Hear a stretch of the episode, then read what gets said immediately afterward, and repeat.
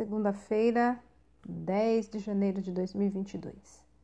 Caro irmão, sempre que você estiver em dúvida sobre a direção a tomar, submeta inteiramente o seu julgamento ao Espírito de Deus e peça-lhe para fechar diante de você todas as portas, menos a certa.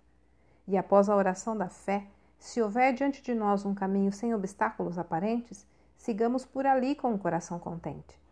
Não nos devemos surpreender se a resposta for uma porta fechada. Quando as portas estão fechadas à direita e à esquerda, é certo haver uma estrada para Troade. Ali nos espera Lucas e visões nos apontarão o caminho onde vastas oportunidades estão abertas e amigos fiéis estão à nossa espera. Texto retirado de Mananciais do Deserto.